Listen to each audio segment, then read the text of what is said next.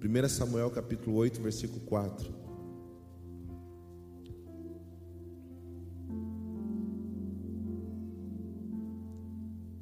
Então todos os anciãos de Israel se reuniram e foram encontrar-se com Samuel em Ramá. Fala de autoridade. As autoridades de Israel saíram para se encontrar com outra autoridade de Israel, que era o profeta. E lhe disseram: Tu já está velho, e os teus filhos não andam nos teus caminhos. Constitui-nos constitui agora um rei para nos julgar como tem todas as nações. Mas Samuel não se agradou quando disseram: Dá-nos um rei para nos julgar. Então, então Samuel orou ao Senhor, e o Senhor disse a Samuel: Atende ao povo em tudo quanto te pedi, pois não é a ti que rejeita, mas a mim, para que não reine sobre ele. Sabe o que, que é pior do que Deus não responder uma oração tua? Sabe o que é pior do que Deus não responder uma oração? Ou não atender um pedido? Vamos, Deus responde todas as orações. Essa que é a verdade. O que Deus não faz é atender tudo que a gente deseja. Muitas orações Deus ouve, mas muda a nossa vontade. Toda oração Deus responde. Toda oração Deus comunica algo. Até quando Deus fica em silêncio, Ele está respondendo. O silêncio de Deus é uma resposta. O que Deus não faz é atender todos os nossos pedidos. Mas uma coisa pior do que Deus não atender o meu pedido é Deus atendê-lo quando está fora da vontade dele.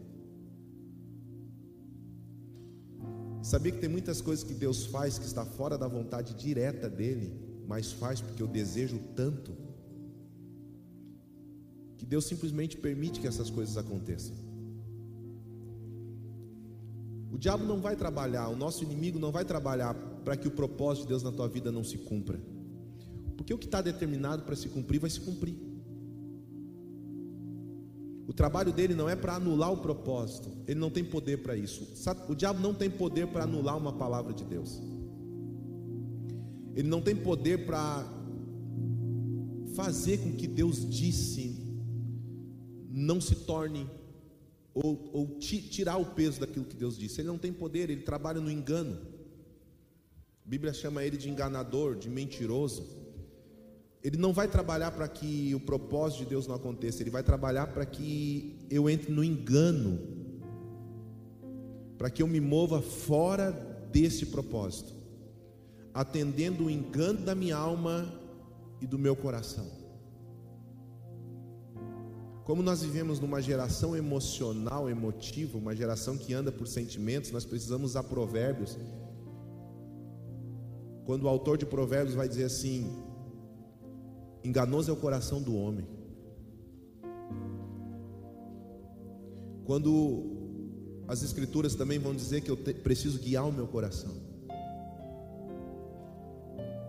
Quando as Escrituras vão dizer que maldito é o homem que confia no homem. E esse confiar no homem não é confiar no próximo, mas é confiar em si mesmo. Nas intenções naturais, nas intenções do coração. Então ele não está trabalhando para que o propósito não se cumpra, ele está trabalhando para que eu seja enganado dentro do processo. Ele é o mestre das ilusões. Por isso nós começamos muitas vezes nos envolver com aquilo que achamos que é um propósito pessoal, quando na verdade isso está nos afastando. Nós estamos nos relacionando com questões que não participam da vontade de Deus. A ideia original de Deus não era que Saul fosse rei. Deus já tinha preparado um rei para si. Deus já tinha um rei escolhido para governar sobre todo Israel. E esse rei estava sendo treinado num processo de amadurecimento. Deus estava trazendo maturidade para esse rei num lugar escondido. O problema do povo aqui não foi desejar um rei, o problema do povo aqui foi desejar um rei fora do tempo que o rei estava pronto para se manifestar. É desejar que algumas coisas aconteçam fora do processo que elas devem acontecer.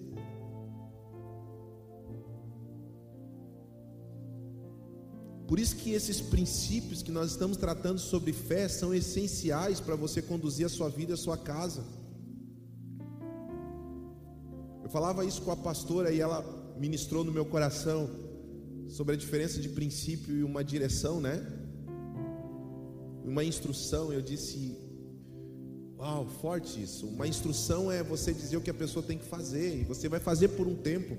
Você é instruído para fazer algo por um tempo, mas o princípio é um é algo que é estabelecido dentro de você, vai fazer parte da sua vida e você nunca mais vai esquecer. Por isso que a palavra de Deus ela trata com, com princípios, ela trata com coisas que são estabelecidas dentro do ser humano.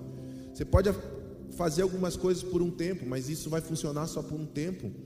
E quando aquilo não der mais o resultado que você deseja, você vai parar de fazer e você vai buscar um outro caminho.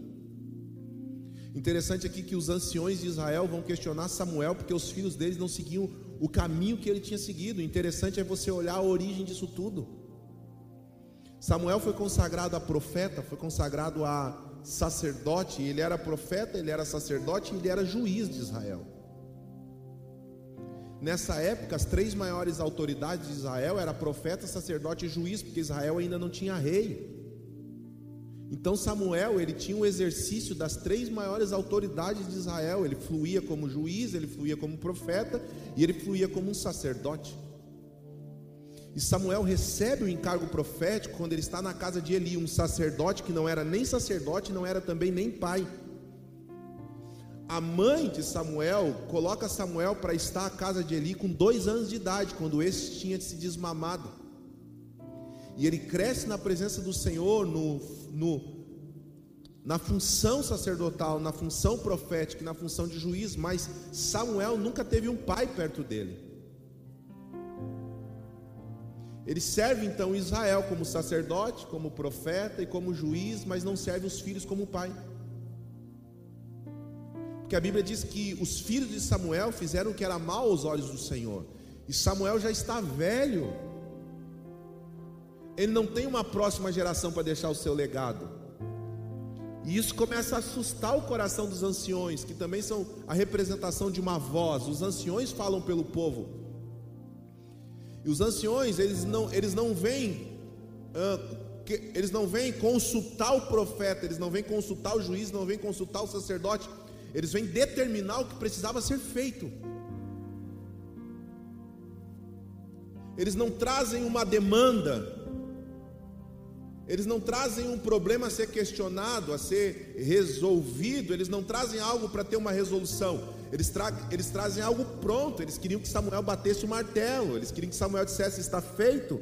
O problema é o seguinte: os teus filhos não estão fazendo o que você faz, você já é velho, e nós queremos um rei, como todas as outras nações têm.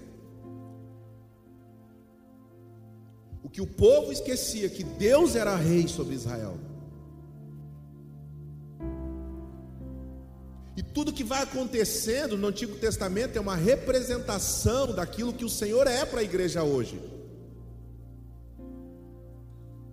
Então não agradou o coração de Samuel que o povo pedisse um rei, porque o povo já tinha uma relação com o Senhor.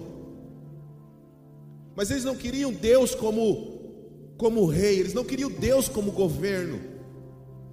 A condição das pessoas sempre é uma condição de substituir uma coisa original para uma coisa funcional. Não é original, não é o que Deus quer, não é o que Deus planejou, não, mas funciona, funciona, então tá bom. O comportamento das pessoas desde o início foi esse, não é o que Deus sonhou para nós? Não. Não é o que Deus planejou para a minha vida? Não. Não é o que Deus disse, não é, mas funciona? É, funciona.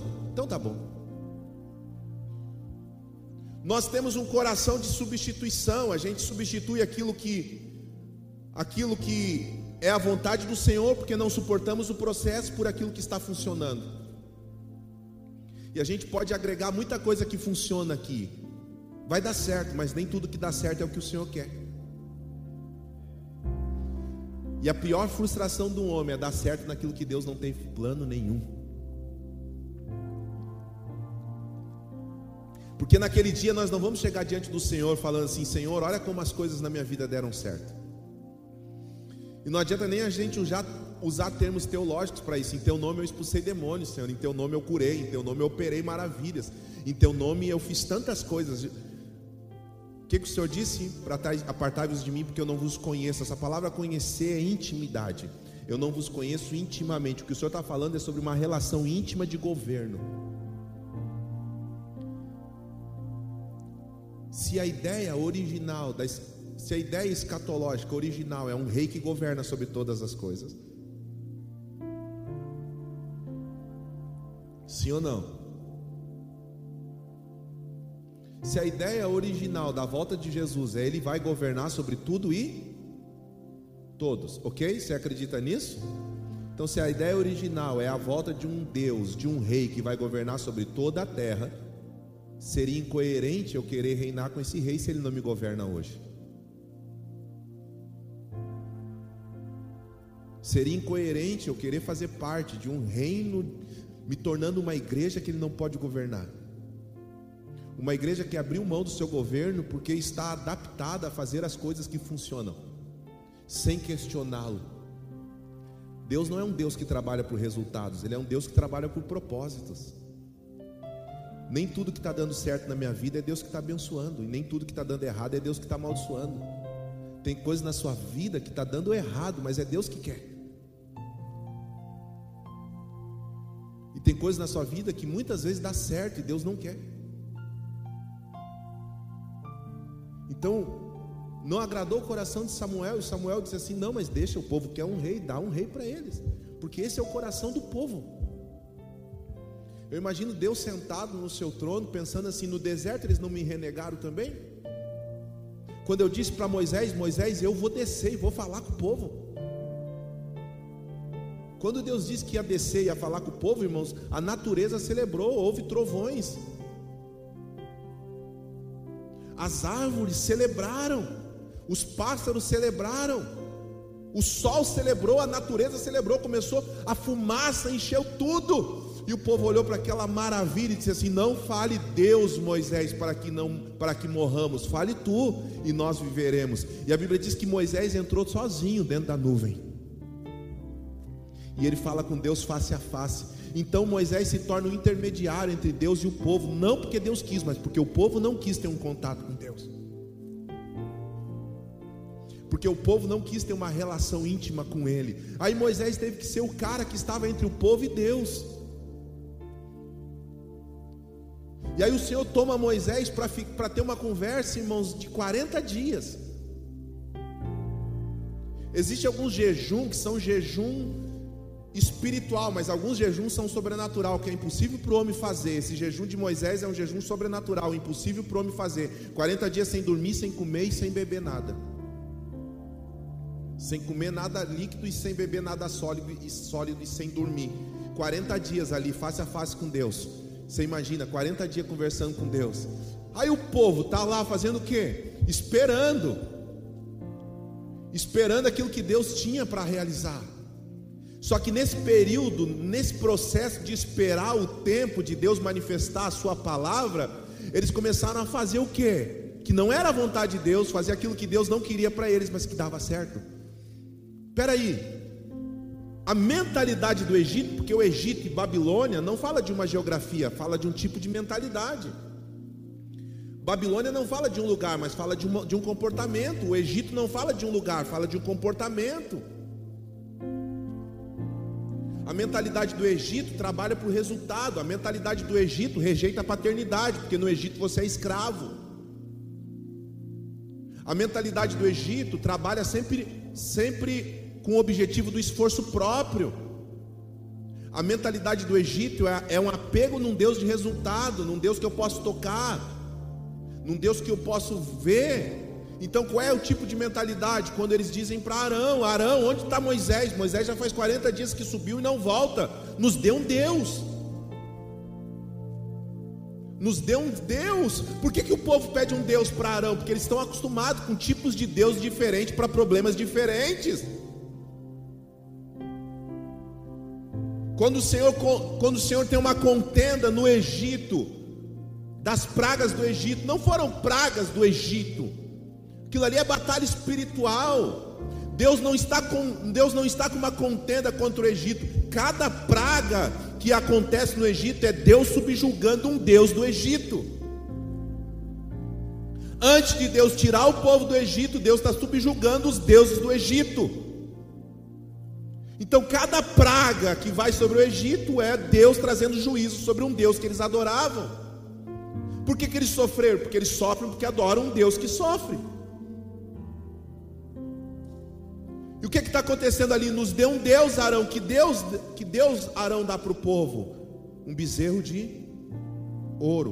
O povo não pede um bezerro de ouro, o povo pede um Deus. Onde é que está o bezerro de ouro? Dentro de Arão. O bezerro de ouro já era a ideia de um Deus que existia dentro de Arão. Porque nesse lugar de processo, o Senhor vai arrancando os falsos deuses de dentro de mim. Eu vou, eu vou colocando esses falsos deuses para fora nas minhas necessidades. Que tipo de rei o povo quer? Que tipo de rei vocês querem que governe sobre vocês? Aí nós olhamos para um tipo de rei como Saul, mas Saul é o tipo de rei que o povo deseja.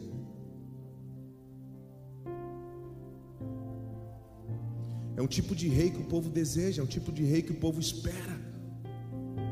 Deus já tinha um rei para si, mas o povo não soube esperar a maturidade desse rei, então pede um rei. Agora eu vou dar um rei com o perfil de vocês. Eu vou dar um, eu vou dar um rei com a característica de vocês. Que vai governar como vocês desejam que ele governe, como vocês merecem que ele governe. Aquilo que Deus faz precisa ser promovido no tempo dele. O Senhor está construindo dentro de nós uma realidade para que aquilo que, que nos possuía antes não nos governe mais. Porque o Senhor nos tirou do Egito, mas nós ainda queremos aquilo que está no Egito sobre nós. O Senhor nos tirou da Babilônia, mas nós queremos um rei como o da Babilônia sobre nós. O Senhor nos tirou da religiosidade, mas nós queremos ainda que, um, que, que a religiosidade nos governe, governe sobre nós, porque a gente ainda está encontrando substituto para Deus.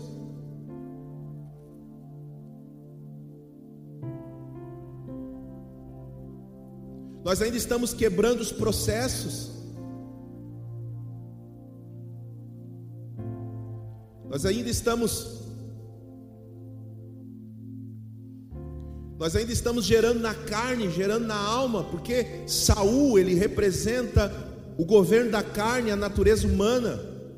Saul representa tudo que é aparente, representa as minhas ambições, representa as minhas ansiedades. Saul representa o meu egocentrismo. E eu estou gerando isso sobre mim.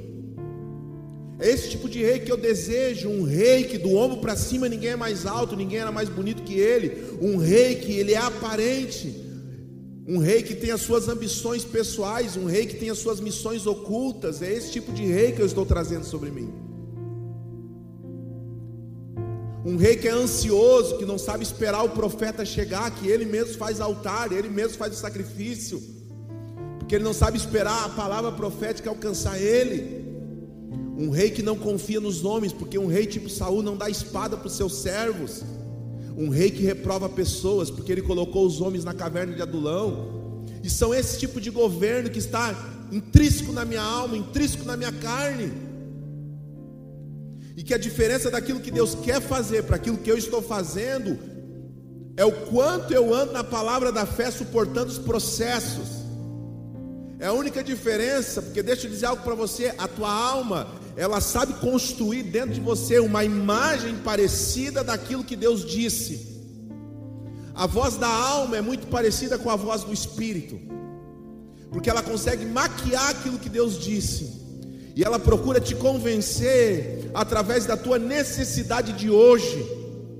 Deus não trabalha com a necessidade de hoje, Deus trabalha com o propósito de amanhã. Mas o que nós queremos agora, mas Deus não trabalha com aquilo que eu quero agora. O que eu faço agora você não entende, mas entenderás depois. O que Deus quer é que aquilo que está acontecendo agora tenha uma compreensão dentro de mim, para que eu possa ter clareza daquilo que Ele está construindo. Então não é sobre os problemas que nós estamos vivendo hoje, mas é sobre o propósito que está, que está acontecendo dentro desses problemas. Não é sobre Deus resolver a tua situação. Eu nunca pedi para o Senhor resolver o meu problema, eu sempre pedi para eu ter entendimento daquilo que eu estou vivendo. Depois que eu entendi essa chave, depois que eu comecei a andar no Espírito, depois que eu comecei a andar na fé, Senhor, me faça entender, me faça compreender, me faça ter uma clareza disso. Eu preciso entender, porque quanto mais rápido eu entender, mais esse processo vai passar. O problema não é que você está vivendo algo, o problema é que você não está entendendo o que você está vivendo. Você não está mudando. Você não está mudando sua postura. Abra comigo Gênesis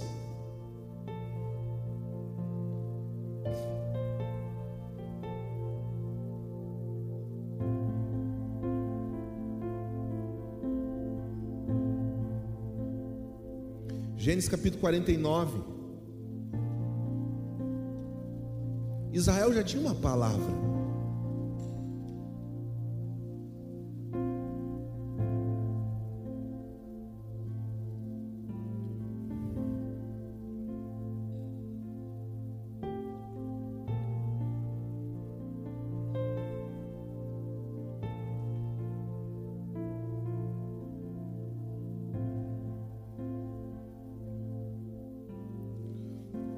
Gênesis capítulo 49. Depois disso, Jacó chamou seus filhos e disse: Reuni-vos para que eu vos anuncie o que vos acontecerá nos dias vindouros.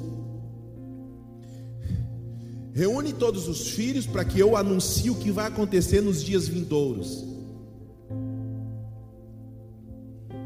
Ajuntai-vos e ouvi, ó filhos de Jacó, ouvi, ouvi vosso pai Israel.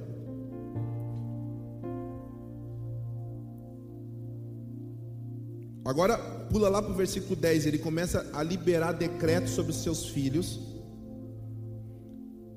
Aí no versículo 10, diz assim: O cetro não se afastará de Judá, nem o bastão de autoridade de entre seus pés, até que venha aquele a quem pertence os povos, a quem pertence, e os povos obedecerão a ele. Que Jacó está profetizando é que o Senhor teria um rei, e o cetro, cetro fala de reino, bastão fala de reino. O que Jacó está liberando como uma palavra profética para Israel é que o Senhor tinha um rei para, si, e esse cetro não se afastaria de Judá, teria uma raiz, ele está falando da raiz messiânica, mas ainda não está falando do Messias, porque ele aponta alguém que governa, governaria. Ele vai falar na continuação do texto que ele virá sentado sobre um jumentinho.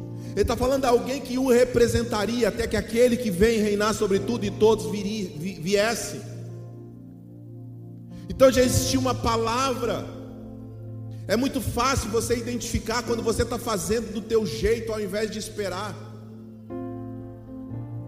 É muito fácil eu identificar quando eu estou me movendo do meu jeito ao invés de esperar o que Deus disse.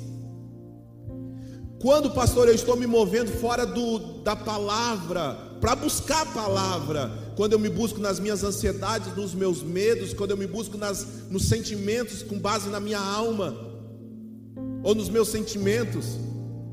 Abraão recebe uma promessa, a promessa seria acerca da sua descendência.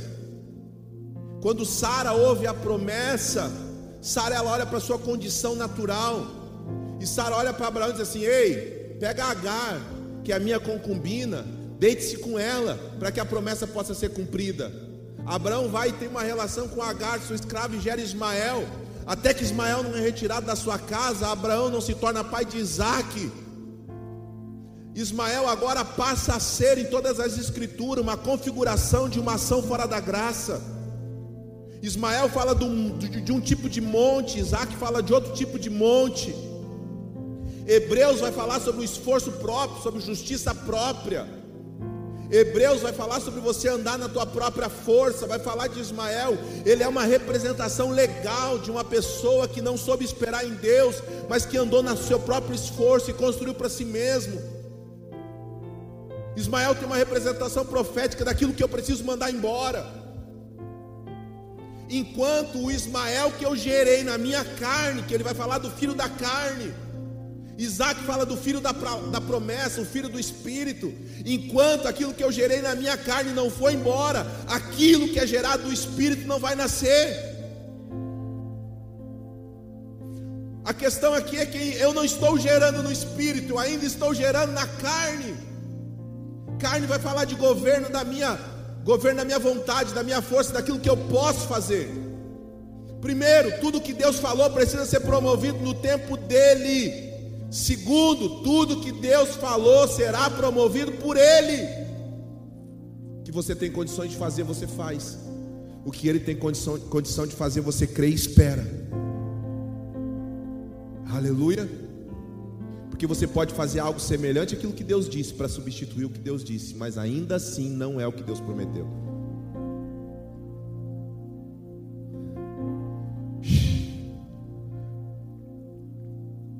Quando Noé recebe uma palavra, ele procura saber como, como executá-la. Quais são as medidas da arca? Qual é o comprimento da arca?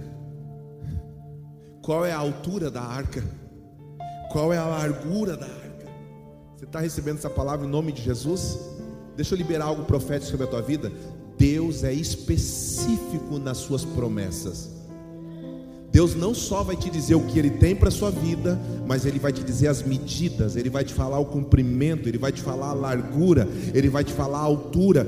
Deixa eu te dizer algo em nome de Jesus: Deus vai falar especificamente os detalhes daquilo que Ele disse que vai fazer. Enquanto você ainda tem uma sombra de uma palavra, vai andando nela vai andando nela, porque quanto mais você anda na palavra que Deus liberou, mais Deus vai trazendo para você uma clareza das medidas, da altura, do comprimento, da largura, da profundidade. Deus vai trazer clareza.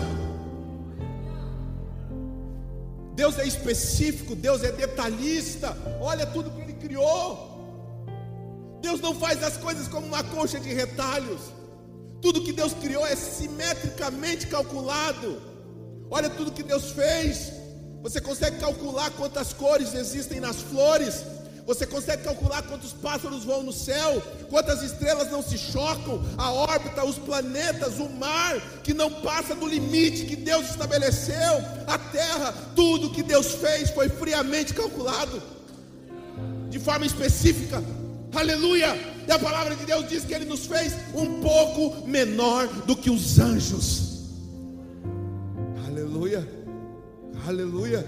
Nós somos a coroa da criação. Receba isso em nome de Jesus. O ser humano é a coroa da criação. Você acha que Deus faz uma árvore cheia de detalhes e a promessa que Ele tem para você é qualquer uma? Você acha que Deus faz o céu, o universo, cheios de detalhes, nem um centímetro, nem um milímetro fora do seu lugar? Você acha que Deus faz tudo isso cheio de detalhes? A lua que ilumina a noite, a lua que oxigena o dia. Você acha que Deus faz isso cheio de detalhes? E para tua casa Deus tem qualquer coisa? Para tua família Deus tem qualquer coisa? Não. Deus tem uma promessa cheia de detalhes para tua casa, para tua família, para tua descendência, para tua geração.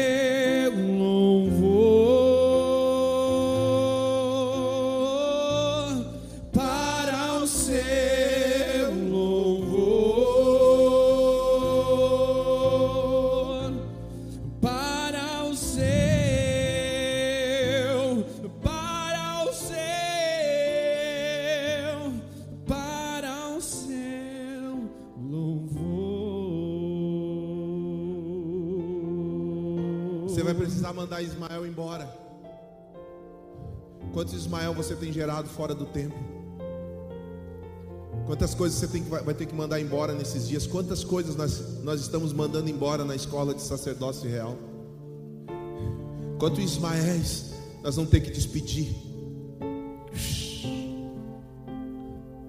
Você já notou que Abraão gerou na sua carne aquilo que Deus tinha no espírito? Lembra da mãe de Jacó? Que, que a mãe de Jacó disse para ele? Engana o teu pai, pega esse guisado, coloca uma roupa para você se parecer com Esaú, engana o teu pai e pega a benção da primogenitura, e Jacó faz isso. Você lembra da palavra de Deus sobre o ventre dela, quando ela tinha duas, duas crianças brigando? Existem duas nações brigando no teu ventre. A maior vai servir a menor. Já existia uma sentença profética e eterna que Esaú ia servir Jacó. Deus já tinha estabelecido na eternidade que o filho maior ia servir o filho menor. Por que, que ela fez ele mentir para receber aquilo que já era dele por direito?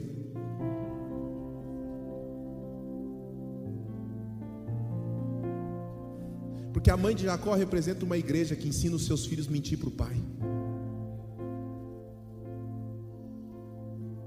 Que ensina os seus filhos a, a fazer campanha por aquilo que o Pai já deu de graça.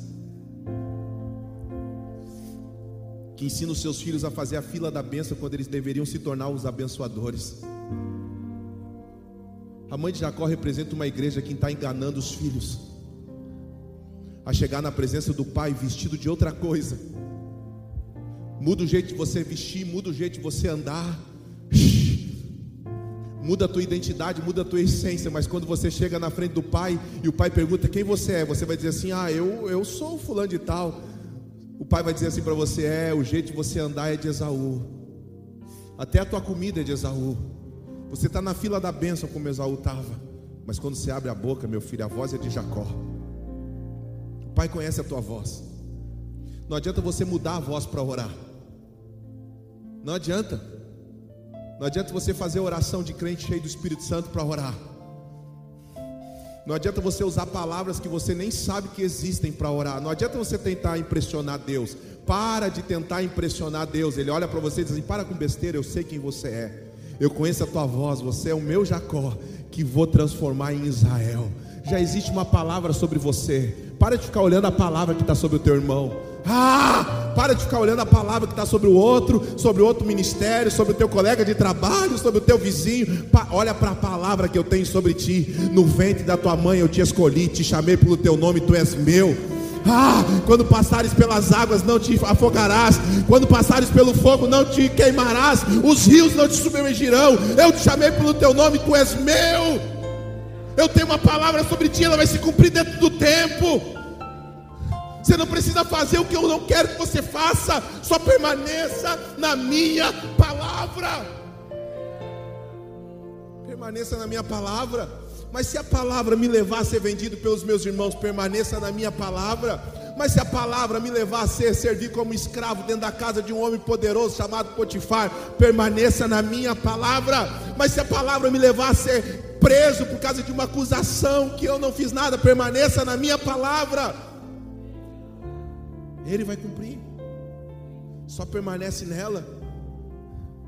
Não faça aquilo que você não precisa fazer para receber aquilo que ele disse que faria. Davi é um tipo de rei que está amadurecendo através da perseguição de um rei que o homem escolheu. Saul fala do governo da tua alma, da tua carne. Davi fala do governo do teu espírito.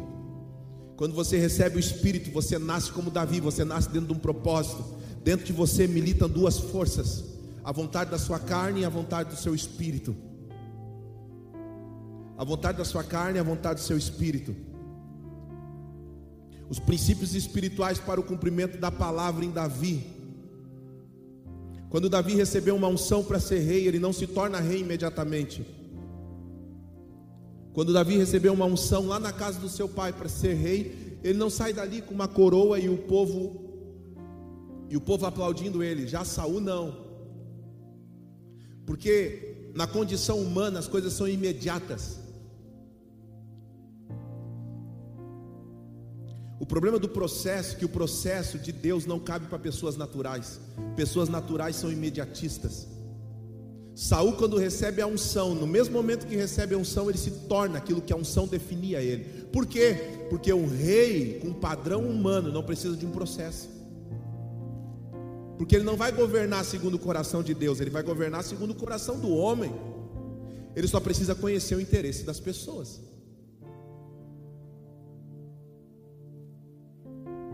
Uma liderança segundo o padrão humano só precisa conhecer o coração das pessoas, porque ele se move por causa das pessoas. Das três vezes que Samuel repreende Saul quando ele vai para a guerra, as três vezes Saul disse: Eu temi as pessoas. Por que, que você não matou os bois que eu mandei você matar? Não era para ficar com nada. Eu não matei porque eu temi as pessoas. Por que, que você fez o sacrifício que não era para você fazer? Era para você esperar eu fazer. Eu fiz porque eu temi as pessoas, eu temi os meus adversários. Toda a postura do governo de Saul é o temor aos homens. Nós nos preocupamos tanto com que, com que as pessoas vão pensar e nos preocupamos tanto com aquilo que Deus pensa. Verdade não é? Quantas vezes você perdeu a noite de sono por causa do pensamento dos homens? Quantas noites de sono você perdeu por causa do pensamento das pessoas? Quantas noites de sono você perdeu por causa do pensamento de Deus?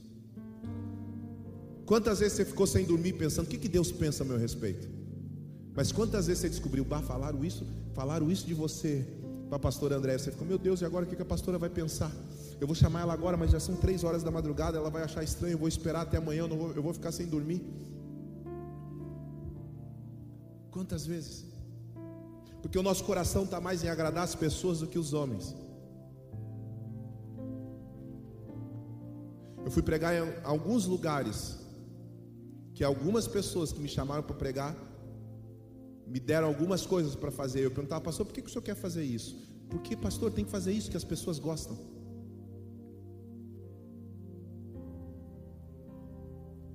Quantas vezes eu e a pastora fomos pregar em algum lugar, eu pregava a palavra, o pastor, pastor, eu tenho aqui uma rosa.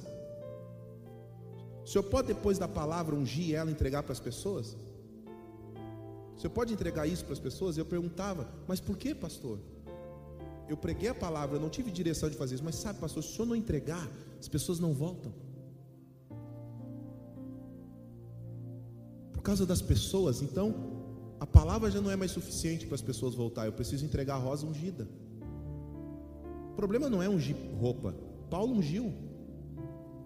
Paulo ungiu seus lenços, e ele deu seus lenços para as pessoas colocar nos enfermos e os enfermos serem curados. Eu já, eu já orei por água aqui, irmãos. Alguém já me pediu oração com uma garrafa d'água e o Senhor disse: Ora por essa água. E eu orei pela água já. Eu já ungi roupa. O problema não é você ungir as coisas, o problema é você transformar isso num método para as pessoas permanecerem. Motivação. Quantas pessoas com Covid não pode estar no culto hoje? Não é errado você orar por uma peça de roupa e essa pessoa vestir e ser curada. A questão não é essa, a questão é que a motivação está errada. Governo de Saul, coração de Saul, querendo atrair pessoas para pessoas. Isso é hedonismo. Saul, quando recebe a unção, ele se torna rei. Ele recebe a unção no meio das pessoas, se torna rei no meio das pessoas. Ei, a unção que vem do homem é diante dos homens, para os homens. Davi recebe a unção escondido.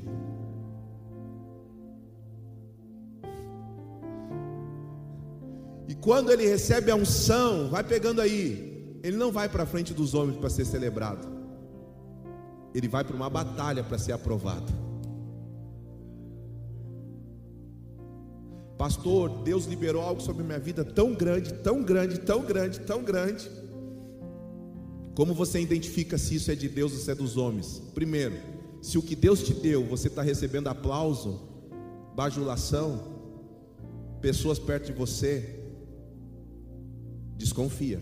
Mas se agora, depois de uma palavra que Deus te deu, você está no meio de uma luta, você está enfrentando guerra, foi Deus que te selou para isso. Agora vai pegando essa no teu espírito. Davi recebe uma unção para rei, mas não se torna rei. Mas o nível de batalha já aumenta. Enquanto Davi não tem uma unção para rei, ele está matando o que? Urso e leão. Urso e leão fala de batalhas internas. Urso e leão fala de batalhas internas. Urso fala da minha carne, leão fala da minha alma, leão fala de governo, governo da alma. Urso fala de desejo da carne. Ele está ali matando, ele está tendo as suas lutas familiares. Ele matou um urso e um leão, porque o urso e o leão queriam roubar as ovelhas do seu pai. Antes de Davi receber uma unção para rei, ele está tendo lutas familiares, ele está ele tá batalhando por causa dos inimigos da sua família, inimigos geracionais, maldições hereditárias. Depois que ele recebe uma unção para ser rei, ele não se torna rei, mas ele vai derrubar Golias. Ele não se torna rei, mas ele já começa a ter lutas de rei. Ele não se torna rei, mas ele já entra em batalhas que é para rei entrar. Ei, porque no natural você ainda não foi identificado com aquilo que você foi ungido para ser. As pessoas ainda não te vê, não conseguem ver você no lugar que Deus preparou você para estar. No natural você ainda não recebeu, mas o inferno já sabe que unção você carrega. O inferno já sabe quem colocou algo dentro de você e sabe que você nasceu para isso. Então os níveis de batalha vão aumentar. Dá um glória a Deus por isso. Se o nível de batalha aumentou, é porque o nível de unção também aumentou. Ai, pastor, esse, esse ano foi terrível. Glória a Deus, aleluia. Uh! Você está entendendo que Deus está te esticando? Agora pensa comigo, por que Deus está te preparando para tanto se você tem tão pouco?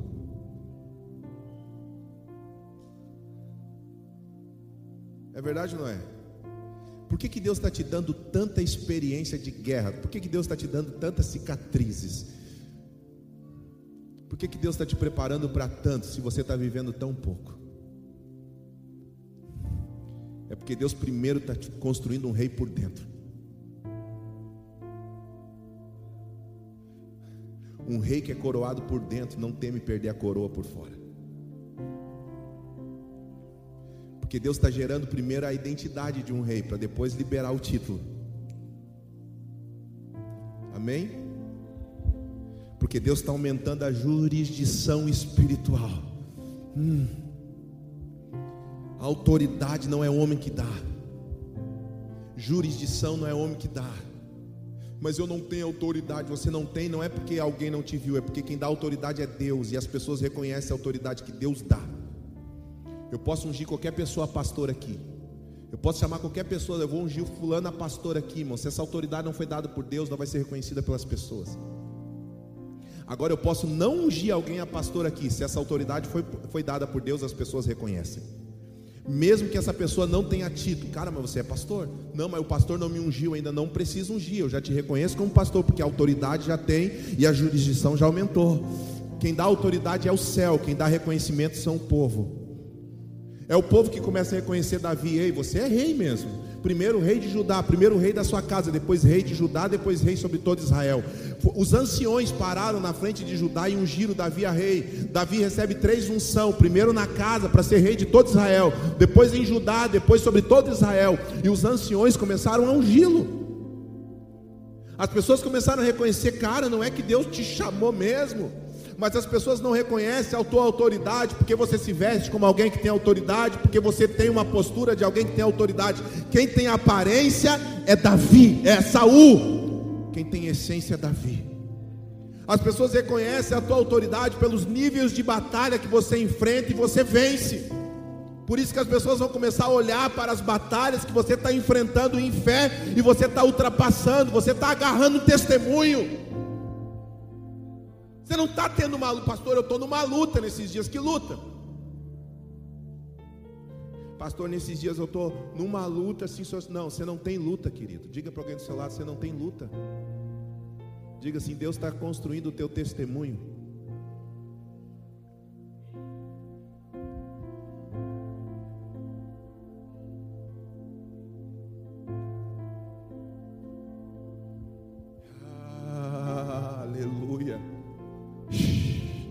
Davi, eu vou te dar um exército.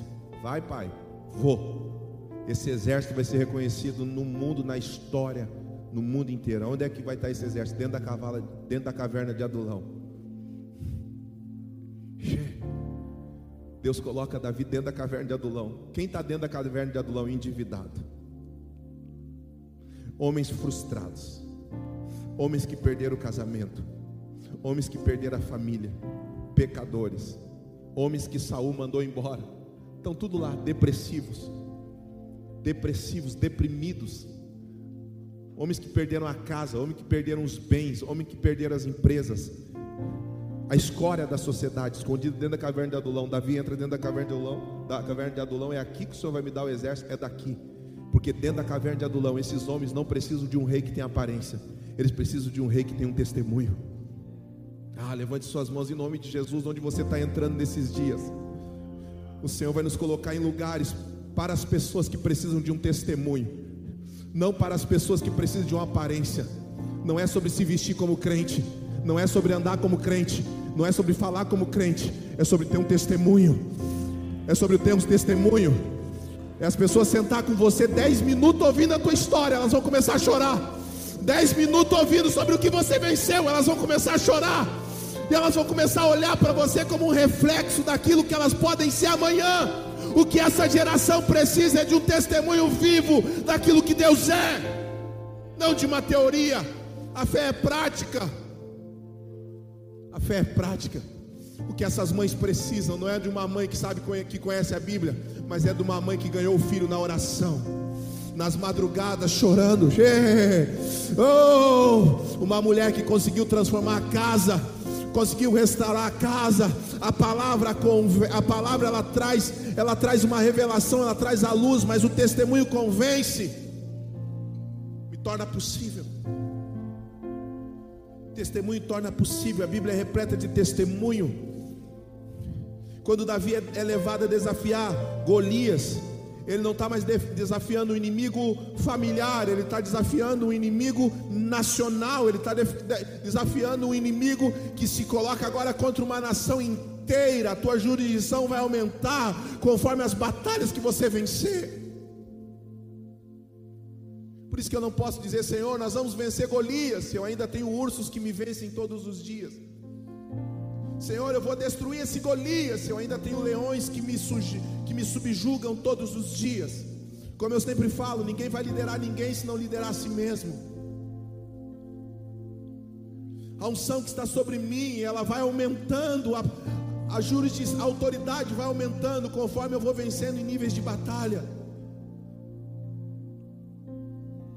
Nossas batalhas elas são travadas no nível da palavra que eu recebo. Se você deseja andar numa palavra grandiosa, te prepara para batalhas grandiosas. Aleluia! É. O que você precisa é ser forjado no tamanho da tua palavra. Você precisa ser forjado no tamanho da tua palavra. Nós ministramos muito para homens aqui. Qual é a palavra? Qual é a palavra redentiva para homens? Deixará o homem, seu pai e sua mãe, uniciar uma só mulher e se tornarão os dois uma só carne. Se você não quer casar, não tem problema. Você pode ser menino, porque menino não precisa. Menino não precisa ser homem para viver na casa dos pais. Agora, se você tem uma palavra para casar, você precisa aumentar o seu nível. Você precisa se comportar como um homem. Jurisdição, autoridade. Menino não casa. Menino não casa. Quem casa é homem. Jurisdição. Existe um tempo determinado para você se tornar o que Deus disse que você se tornaria. Mas o inferno já sabe disso. Ei, quando os três reis magos estão atravessando todo o Oriente atrás de Jesus, Jesus era um recém-nascido. Quando essa palavra entra no coração de Herodes, ele manda matar todas as crianças. Jesus, como um recém-nascido, poderia cumprir o propósito? Sim ou não? Não. Jesus, como um recém-nascido, não poderia cumprir o propósito. Mas por que, que Herodes quer matar ele? Porque já sabia da palavra que ele carregava. Você acha que as lutas para as nossas filhas não são maiores do que para crianças que não têm a palavra que elas carregam? Você acha que os seus filhos não sofrem embates maiores? Você acha que a nossa casa, a sua casa não sofre embate maior, dependendo da palavra que você carrega? Jesus ainda era uma criança, mas ele já tinha um alvo nas costas. Ele já tinha uma, uma palavra, ele já tinha uma sentença, ele já tinha oferta. Segundo estudiosos, o incenso, a mirra e o ouro que aqueles três magos deram para Jesus, segundo os estudos, foram tanto ouro, tanto incenso e tanta mirra que deu para sustentar Jesus até 30 anos de idade.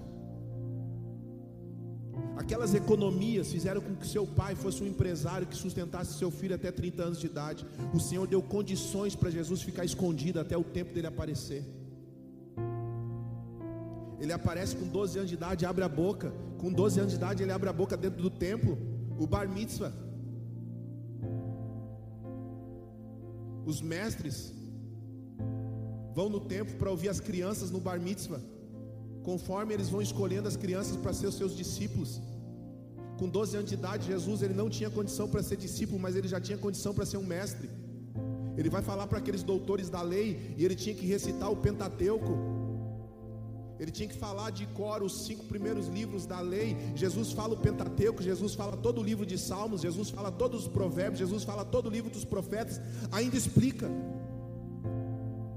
Com 12 anos de idade, Jesus não só fala, mas como explica o significado das profecias. Explica o significado dos salmos, explica o significado do, do Pentateuco. Olha os doutores da lei, peraí, esse menino já tem condições de ser um mestre? Com 30 anos de idade, Jesus já é um mestre. Aí ele chega no templo, não escolhe nenhum aluno que está ali, ele escolhe pescadores. E os pescadores foram os meninos que antigamente tinham passado pelos doutores da lei tinham sido rejeitados. Porque quando o menino vai para o templo, ele está diante do doutor da lei, o doutor da lei não escolhe ele, ele vai aprender a função do pai. Ele vai aprender o trabalho do pai, o ofício do pai, ele vai trabalhar com, com, Jesus com 30 anos de idade, escolhe aqueles trabalhadores que antes tinham sido reprovados, mas que Deus também tinha escondido. Porque o processo, ele respeita cada etapa. Ninguém vai ser aceito antes de ser rejeitado. Você precisa descobrir qual é a etapa do processo você está. O diabo sempre tem um jeito fácil para te oferecer aquilo que é teu por direito. Como saber, pastor, que é o diabo que está me oferecendo aquilo que Deus me prometeu? Simples. Jesus foi para o deserto jejuar. Após 40 dias e 40 noites no deserto jejuando, teve fome, os, teve fome, e Satanás apareceu para ele num ponto de fragilidade. Ele oferece três coisas: poder, prazer e fama. Três coisas: poder, prazer e fama. Três coisas que era direito dele. Três coisas que era de direito dele. Se torne alguém poderoso. Se torne alguém famoso. Se você pedir ao Pai, Ele não transforma essas pedras em pães, sacia o teu prazer, a tua fome. Sacia o teu prazer, se torne alguém famoso, se torne alguém poderoso, dentro de três coisas que é promessa do Pai para você. Você vai governar sobre todas as coisas, mas se você ajoelhar agora, eu te dou todo esse reino agora. Isso é direito teu, mas se você fizer agora, qual é a diferença daquilo que o diabo está oferecendo para Jesus do que aquilo que era dele por direito? A questão é simples, escute isso aqui. O diabo sempre me oferece o que é meu sem eu ter necessidade de passar pela cruz. Porque tudo que era de Jesus por direito, ele precisava antes passar pela cruz. Então tudo que é meu por direito vai me vir como tentação antes de passar pela cruz. Antes de andar no caminho da obediência. E andar pela cruz não é andar no caminho do sofrimento, é andar no caminho da obediência, é andar no caminho de negar a si mesmo. É você guardar um namoro santo negando a si mesmo até o casamento. E essa pessoa que você está se relacionando é tua por direito, mas você não vai queimar o processo, você vai guardar um namoro santo até o casamento, negando a si mesmo. Isso é carregar a cruz, é respeitar todos os processos, é você andar naquilo que Deus disse. Nós temos uma cultura que está sobre a nossa nação de quebrar princípios, desrespeitar processos. Hoje sempre tem um jeito fácil de fazer aquilo que, que você precisa perseverar num jeito legal. Sempre tem um jeito fácil para enganar, sempre tem um jeito fácil para sonegar, sempre tem um jeito fácil para mentir. Sempre tem um jeito fácil de você fazer aquilo que você precisa fazer do jeito certo. A gente está sempre escolhendo um jeito que não precisa de processo. Tudo é manobra, tudo é corrupção. E a corrupção não está no Senado, não está em Brasília, não está na prefeitura, não está na Câmara de Vereadores, está na cultura, na essência, na natureza do povo. É o jeito de pensar, é o jeito de agir dentro de casa, é o jeito que você olha. Mas nós precisamos ter um padrão, e esse padrão é um padrão de redenção. Nós não, nós não vamos avançar na redenção, nós não vamos avançar na restauração de todas as coisas, negociando os estágios dos processos por soluções rápidas.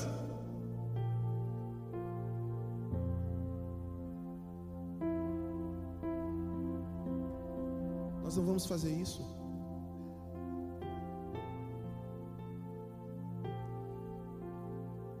Eu não lembro quem ministrou aqui, acho que foi. Pastor Telmo ministrou no culto de homens sobre um, uma pessoa que congregava na igreja dele, que estava no emprego, foi demitido. Escreveu um e-mail agradecendo. Muito obrigado o tempo que eu fui empregado neste lugar. Quando ele foi demitido, algumas pessoas disseram: processa, processa. Você vai ganhar dinheiro, processa. Ele escreveu um e-mail para a empresa: Eu quero, sou fulano de tal, trabalhei aí por um ano e pouco, um ano e não sei, alguns meses.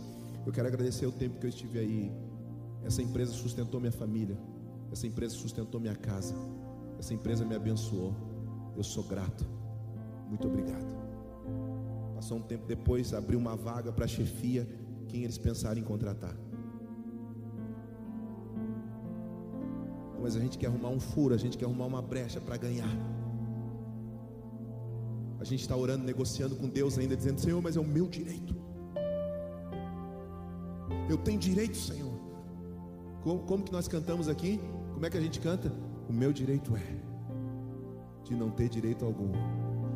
O meu querer é tão somente o teu querer. Deixa eu perguntar algo para você. Você acha que o julgamento de Jesus foi correto? Julgaram Jesus de madrugada. Jesus passou por três jurisdições. Jesus passou pela jurisdição do sacerdote, Jesus passou por Caifás, Jesus passou por Herodes, por Pôncio Pilatos e por Herodes. Julgaram Jesus de madrugada. Crucificaram Jesus usando falsa testemunha. Pôncio Pilatos lavou as mãos. Pôncio Pilatos falou em público: Não acho mal algum nesse homem. Jesus podia dizer: Pai, e o meu direito? O pai olharia para Jesus e diria: E o meu propósito? Você vai ficar com o teu direito, você vai ficar com o propósito. Porque eu vou dizer uma coisa para você, vai ter uma etapa na tua vida que você vai ter que abrir mão do teu direito para andar no propósito. Quantas vezes eu tive que abrir mão de estar certo?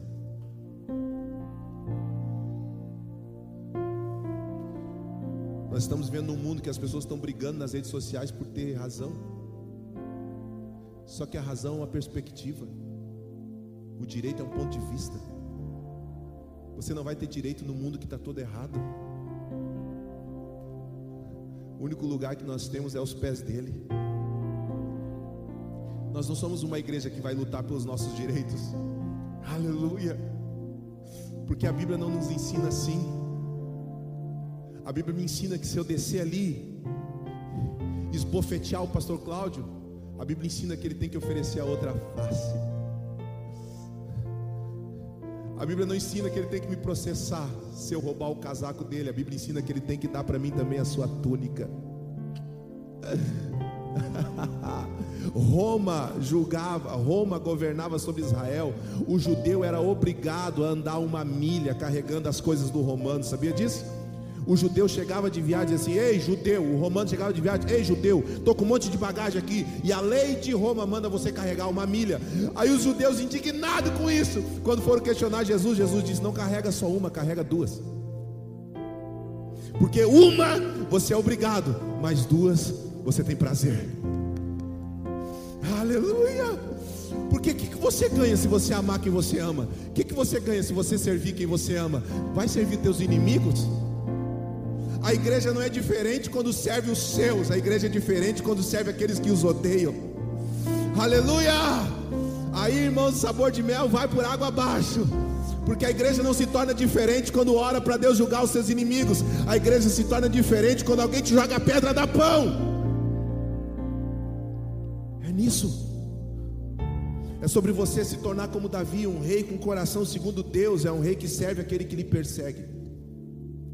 Esse é um princípio de Davi, a disciplina de Davi, ela protege a fé, mantendo no processo. Quantas oportunidades Davi teve de matar Saul? Quantas oportunidades Davi teve de matar Saul quando ele estava fugitivo de Saul? Quantas vezes Davi pôde matar Saul? A Bíblia fala de uma vez que Saul entrou numa caverna para aliviar o ventre. É isso que a Bíblia diz. Saul entrou numa caverna para aliviar o ventre, fazer número dois. E a Bíblia diz que Davi entra na caverna, Saul não vê. Saul está aqui concentrado, Davi pega a orla da sua veste, ó, passa a espada, sai da caverna. Saul sai da caverna sem saber o que tinha acontecido. E Davi começa a sentir uma dor no coração porque ele tinha cortado um pedaço das vestes do seu rei. E ele começa a gritar: "Reis, se eu quisesse ter te matado, eu não poderia ter feito isso?" Tinha oportunidade de matar Saul ele tinha o direito de legal, legal de assumir o trono. Ele não fez isso, ele respeitou o processo. Não, pastor, mas não foi Deus que colocou Saul, foi o diabo, mas só Deus tem poder de tirar. Só Deus tem poder de tirar. Respeite os processos. Sabe por quê? Deixa eu te liberar uma palavra aqui. Saúl, a tua carne, ela morre na própria espada. O teu espírito não mata a tua carne, a tua carne que se suicida. Saúl tem que se lançar na própria espada, a palavra. A tua carne tem que se lançar na própria palavra, não é Davi que mata Saúl. Saúl vai perseguir Davi, porque enquanto Saúl está perseguindo Davi, Davi está sendo aperfeiçoado. O que faz você orar são as perseguições da tua alma. O que faz você buscar a redenção é a perseguição da tua alma. Enquanto a tua alma não, enquanto a tua carne não se lançar a espada, a tua alma está sendo transformada pela perseguição dela. E o teu espírito está sempre fugindo da tua carne. Sei, eu poderia ter te matado, não te matei. Eu estou perseverando na palavra. Não foram 500 irmãos que ouviram a profecia, o anúncio do Messias concernente ao Espírito. 500 irmãos ouviram a palavra profética do Messias, somente 120 estavam naquela casa. Somente 120 permaneceram naquela casa, 380 ficaram animados, ficaram empolgados, ficaram felizes, mas se distraíram. 500, mais ou menos 500 irmãos ouviram Jesus falar que desceria que ouviram Jesus falar que envia, enviaria outro consolador, 120 permaneceram, 380 se perderam. Existe uma grande diferença entre aqueles que se alegram e aqueles que perseveram. Quantos que se alegraram com você no retiro? Quantos que se alegraram com você no encontro? Quantos que se alegraram com você na campanha? Quantos que foram lá para Itajaí, para tantos lugares, se alegraram, voltaram incendiado. Existe uma grande diferença em quem se alegra com a palavra e quem anda com a palavra. A palavra de Deus conta a história de duas mulheres, de três mulheres. Noemi, Orfa e Ruth. é órfã, né? Seus maridos morrem, seus filhos morrem. Noemi libera uma palavra: fiquem aqui, eu vou voltar para o meu povo. As duas choram, as duas se emocionam, as duas ficam impactadas com a palavra de Noemi. Só Ruth segue sua sogra. As duas vão para o altar, choram, se emocionam, fazem pactos, mas só Ruth segue. O teu Deus será o meu Deus, o teu povo será o meu povo. A outra não segue. Existe uma grande diferença desse momento e existe uma grande diferença de você perseverar amanhã. Davi perseverou naquilo que Deus disse. É muito lindo, irmão, você ler a Bíblia e, e, é muito lindo pregar o sonho de José aqui, fazer a unção. Você é José. Quem quer receber a promessa de José? Oh, pastor, eu também sonhei com as estrelas. Treze anos Dez anos na casa de Potifar, mais três anos e meio dentro de uma prisão. Se você recebesse a unção de José, eu dissesse assim: você vai ter que esperar mais ou menos 14 anos para Deus cumprir essa promessa. E nesses 14 anos vai ser só sofrimento. Fala sério. É muito lindo você olhar a palavra de Davi e dizer assim: ah, você recebeu uma unção para governar, meu irmão. Você recebeu uma unção para ser um rei segundo o coração de Deus. Mais ou menos 24 anos. 24 anos só perseguição. Jacó teve que esperar quantos anos dentro da casa de Labão?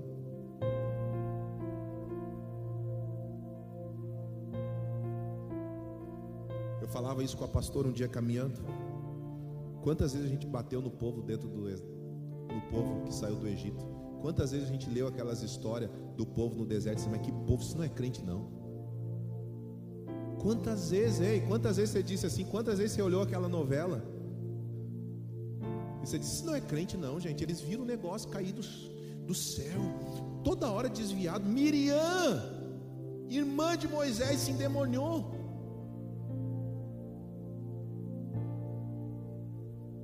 Quantas vezes a gente bateu naquele povo desgraçado que viu Deus e abandonou e eu dizia assim: amor, a gente não está nem um ano de pandemia, já está querendo desistir. Na época ele disse assim: não tem nem um ano de pandemia, a gente vê todo dia gente querendo desistir, perdendo a fé. Um ano, eles ficaram só 40 anos. Eles ficaram só 40 anos no deserto. Nós estamos vivendo um ano. A pandemia fez aniversário agora. Ia durar uma quarentena, né? Fez aniversário. E a gente está vendo um monte de gente desistir. Um ano de pandemia eu já estou ouvindo, estou cansado, pastor, não aguento mais. Não aguento mais. Pedro anda com Jesus três anos e meio. Anda sobre as águas. No monte da transfiguração vê Jesus, Moisés e Elias ser transfigurado. Se emociona, quer montar um ministério do monte da transfiguração. Igreja da transfiguração. Jesus morre, aparece 40 dias conversando com eles. De repente Jesus sobe aos céus, Pedro está sentado e diz assim: Eu vou pescar. Cara, o cara viu tudo, quer voltar para sua zona de conforto. Jesus tinha liberado para Pedro, João 8:21. Jesus tinha dito para Pedro: Você vai ser pescador de almas. A segunda pesca, a segunda pesca maravilhosa. Pedro viu tudo aquilo e quer voltar a fazer o que fazia, eu vou pescar. E o pior é que ele era um homem de influência. Ei, escute isso aqui. Ele era um homem de influência. E os outros discípulos foram pescar com ele. O problema não é você voltar a fazer o que você fazia, é quem você está influenciando. Ei, quantas pessoas você vai tirar da presença de Deus? Quantas pessoas você vai tirar da igreja, da comunhão dos santos? Eu vou voltar a pescar. Mas Jesus ressuscitou, eu sei. Eu sei de tudo, mas eu vou voltar, porque aqui é uma zona de conforto. E o, perito em pescaria pesca a noite inteira e não pesca nada. O pescador pesca de noite, não pesca de dia. De dia, Jesus aparece e diz assim: joga a rede para o outro lado.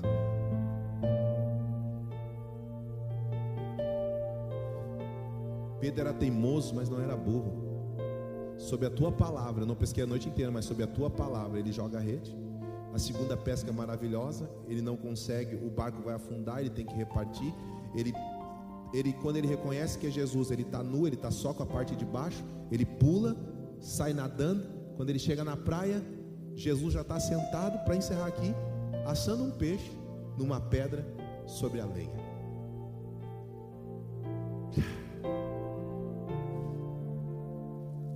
Aí ele levanta, Pedrão olha, é o Senhor, pega Pedro pelo braço, Pedro, tu me amas? Amo, Senhor. Então apacenta minhas ovelhas. Anda mais um pouco, Pedro, tu me amas? Amo, Senhor. Então apacenta minhas ovelhas. Anda mais um pouco e diz: Pedro, tu me amas? Amo, Senhor. Então apacenta minhas ovelhas. Essa palavra no original é Petrus Agapau. Pedro, tu me ama com amor ágape. Que tipo de amor tu me conhece? Que tipo de amor você conhece? Tu me ama com o amor de Deus? O amor de Deus encheu teu coração a ponto de tu dar tua própria vida? Tu me ama nessa revelação? Tu me ama nesse nível de não me negar mais? Tu me ama com Eros, com Filho? Que tipo de amor tu conhece? Eu quero descobrir a essência do teu amor. E aí Pedro começa a chorar e diz: Senhor, tu sabe que eu te amo. Eu te amo mais que tudo. Quantas vezes tu me negou, Pedro? Três vezes.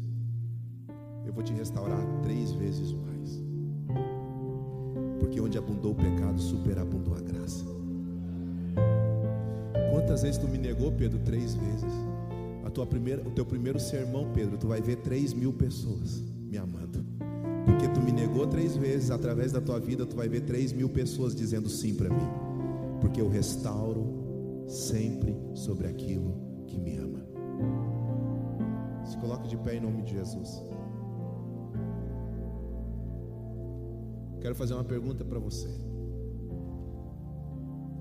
Quem você vai deixar sair, sair daqui governando a tua vida hoje? Saul ou Davi? A tua pressa, as tuas emoções, as tuas ansiedades, você vai trabalhar para resolver problema ou você vai trabalhar para cumprir propósito? Você vai fazer algo para dar um jeito?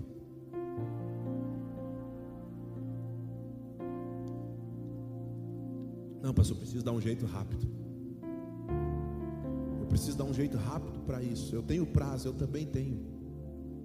Eu vivo a mesma vida que você, viu? O mesmo juro do banco para você, para mim também funciona a mesma coisa. Mesma coisa, nível de autoridade. Nível de autoridade. Quando a pastora foi fazer o tratamento para engravidar, ela estava com uma gripe. Não pôde fazer o tratamento, nós tínhamos que viajar para o Espírito Santo pregar, e ela não pôde iniciar um tratamento para engravidar uma cirurgia, ela ia fazer uma cirurgia para a gente começar um tratamento para ela poder engravidar, ela não conseguiu. A gente entendeu que Deus não queria. Deus usa os médicos, mas tem hora que Deus vem intervir. E Deus veio e, e trouxe uma intervenção. Eu descansei. Só que ela nunca tinha entregue isso para o Senhor. Ela sempre lutou, ela sempre estava gerando Ismael. Um dia eu estou saindo do quarto, ela está orando com um teste de gravidez negativo, chorando, e ela disse assim: Senhor, eu te agradeço. Se o Senhor não tem propósito na minha vida e eu ser mãe, eu te agradeço. Eu vou ser feliz mesmo assim. Muito obrigado, Senhor. Muito obrigado. Até que o Senhor moveu do jeito dele, um dia como quase sempre atrasou o ciclo menstrual, ela fez o exame, não foi buscar, de repente alguém liga do laboratório e diz: Você está grávida. Só que isso levou ela para um outro nível de autoridade. A jurisdição aumentou. Toda mulher que me pede oração para engravidar, eu chamo ela. Ou toda mulher que diz, pastor, eu não posso engravidar, eu chamo a pastora. Eu chamo, espera então, vou chamar alguém que tem autoridade. Eu vou chamar alguém que tem autoridade.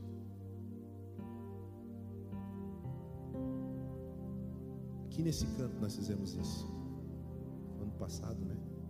Ano passado. Minha irmã veio aqui chorando já, testemunhou. Eu esperei que. Eu não sabia do que se tratava, eu esperei que chamar a pastora. Eu falei, amor, vem aqui, ora por ela. Ela contou e ela tinha o mesmo problema há poucos dias testemunhou que está grávida. Testemunhou que está grávida. Pastora, mas eu vou esperar para contar porque eu estou de algumas semanas e ainda é perigoso, eu posso abortar. Saúl.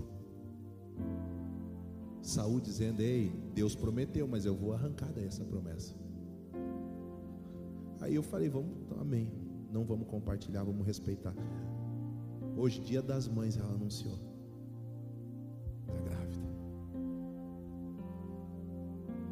Quem vai sair governando você hoje, Saúl ou Davi? Você vai entrar num lugar de governo que respeita os processos ou você quer tudo imediato? Quantas coisas você abandonou porque você não respeitou os processos? Se você aguentasse um pouco mais, Deus ia cumprir. Um segundo, dois segundos, não é nada. Um segundo, dois segundos, não é nada para você. Fala isso para um atleta de 100 metros rasos. Fala isso para quem está disputando uma corrida de 100 metros rasos que ganha em um milésimo de segundo. O tempo só não pesa para quem não está dentro do processo. Dois segundos para quem está correndo uma corrida de 100 metros raso é tudo. Dois milésimos de segundo é uma grande coisa. Feche os seus olhos, eu quero orar. Os irmãos que vão preparar a ceia, já me ajude aqui, já, já distribuo. O Senhor preparou esse ambiente agora de reflexão. Parece que o sentimento que eu tenho no meu espírito é que o Senhor está despertando a tua consciência. Senhor está acordando a tua consciência. Você está sendo despertado para pensar na palavra que Deus te deu. O que você está fazendo está dando certo, mas é o que Deus disse?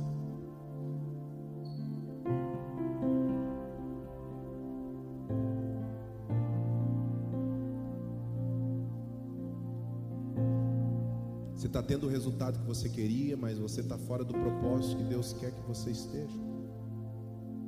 E talvez o que está dando errado para você é para te ajustar novamente, para te olhar novamente para dentro da tua casa e perceber que você precisa colocar essas coisas em ordem.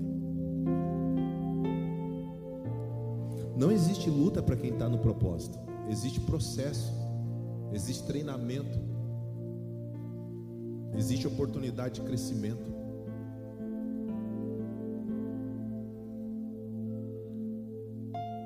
Nós estamos vivendo as piores temporadas como país, como mundo, mas as melhores como espírito.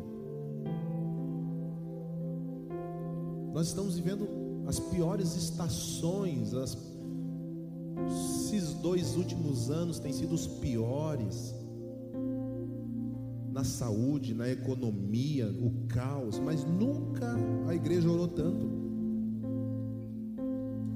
Nunca as pessoas se arrependeram tanto. Então também tem sido os melhores anos. Será que o Senhor vai precisar provocar algumas crises para você voltar para o propósito? Será que o Senhor vai ter que levantar um Golias para Saul chamar Davi para a guerra?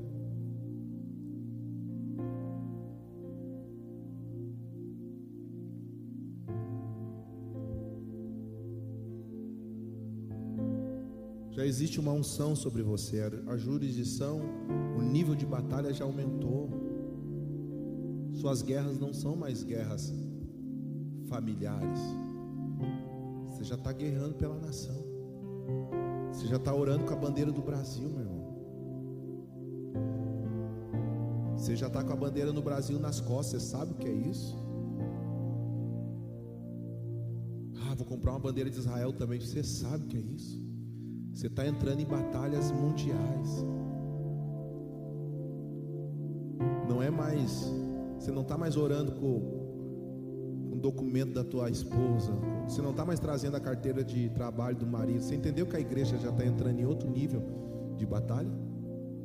Você não está mais trazendo a carteira de trabalho do esposo para o final do culto, pastor orar. Não, você já está estendendo as mãos sobre a nação. Você já está olhando para algo além da, da tua casa. Não que a tua casa não importa, mas esse nível você já venceu, você já tem autoridade ali dentro. Tem alguns demônios dentro da tua casa, você não precisa mais o repreender, você só precisa olhar que eles já vão embora. Tua autoridade dentro da tua casa já é reconhecida pelo inferno. Agora o inferno está olhando para você como alguém que vai liderar nações. Por isso essas lutas, por isso essa perseguição. Você, eia, você tem olhado e assim, Senhor, mas por que, que me persegue tanto? Você se vê tão pequeno. Nós estávamos conversando ali no, no, no escritório agora, o pastor Jacques falou isso. A gente sempre se vê menor do que a gente é. Por que, que as pessoas têm mais facilidade de acreditar em nós do que nós mesmos? Porque a gente só vê as limitações, a gente não vê o potencial. A gente só, a gente só se vê limitado, a gente não vê o potencial. Levante essa partícula de pão. A minha oração nessa noite é que o Senhor desperte a tua consciência. Eu não vou uniformizar o culto. Eu estou sentindo essa brisa do Espírito agora. O Espírito de Deus está acordando algumas pessoas no Espírito agora. Você vai olhar a tua casa, sabe? Que o Espírito de Deus me comunica que a escama dos teus olhos irão cair. Você vai enxergar a tua casa como ela está, porque você não percebia mais algumas coisas. Você vai olhar para o ministério que Deus te deu e você não percebia que você tinha deixado tanta coisa para trás.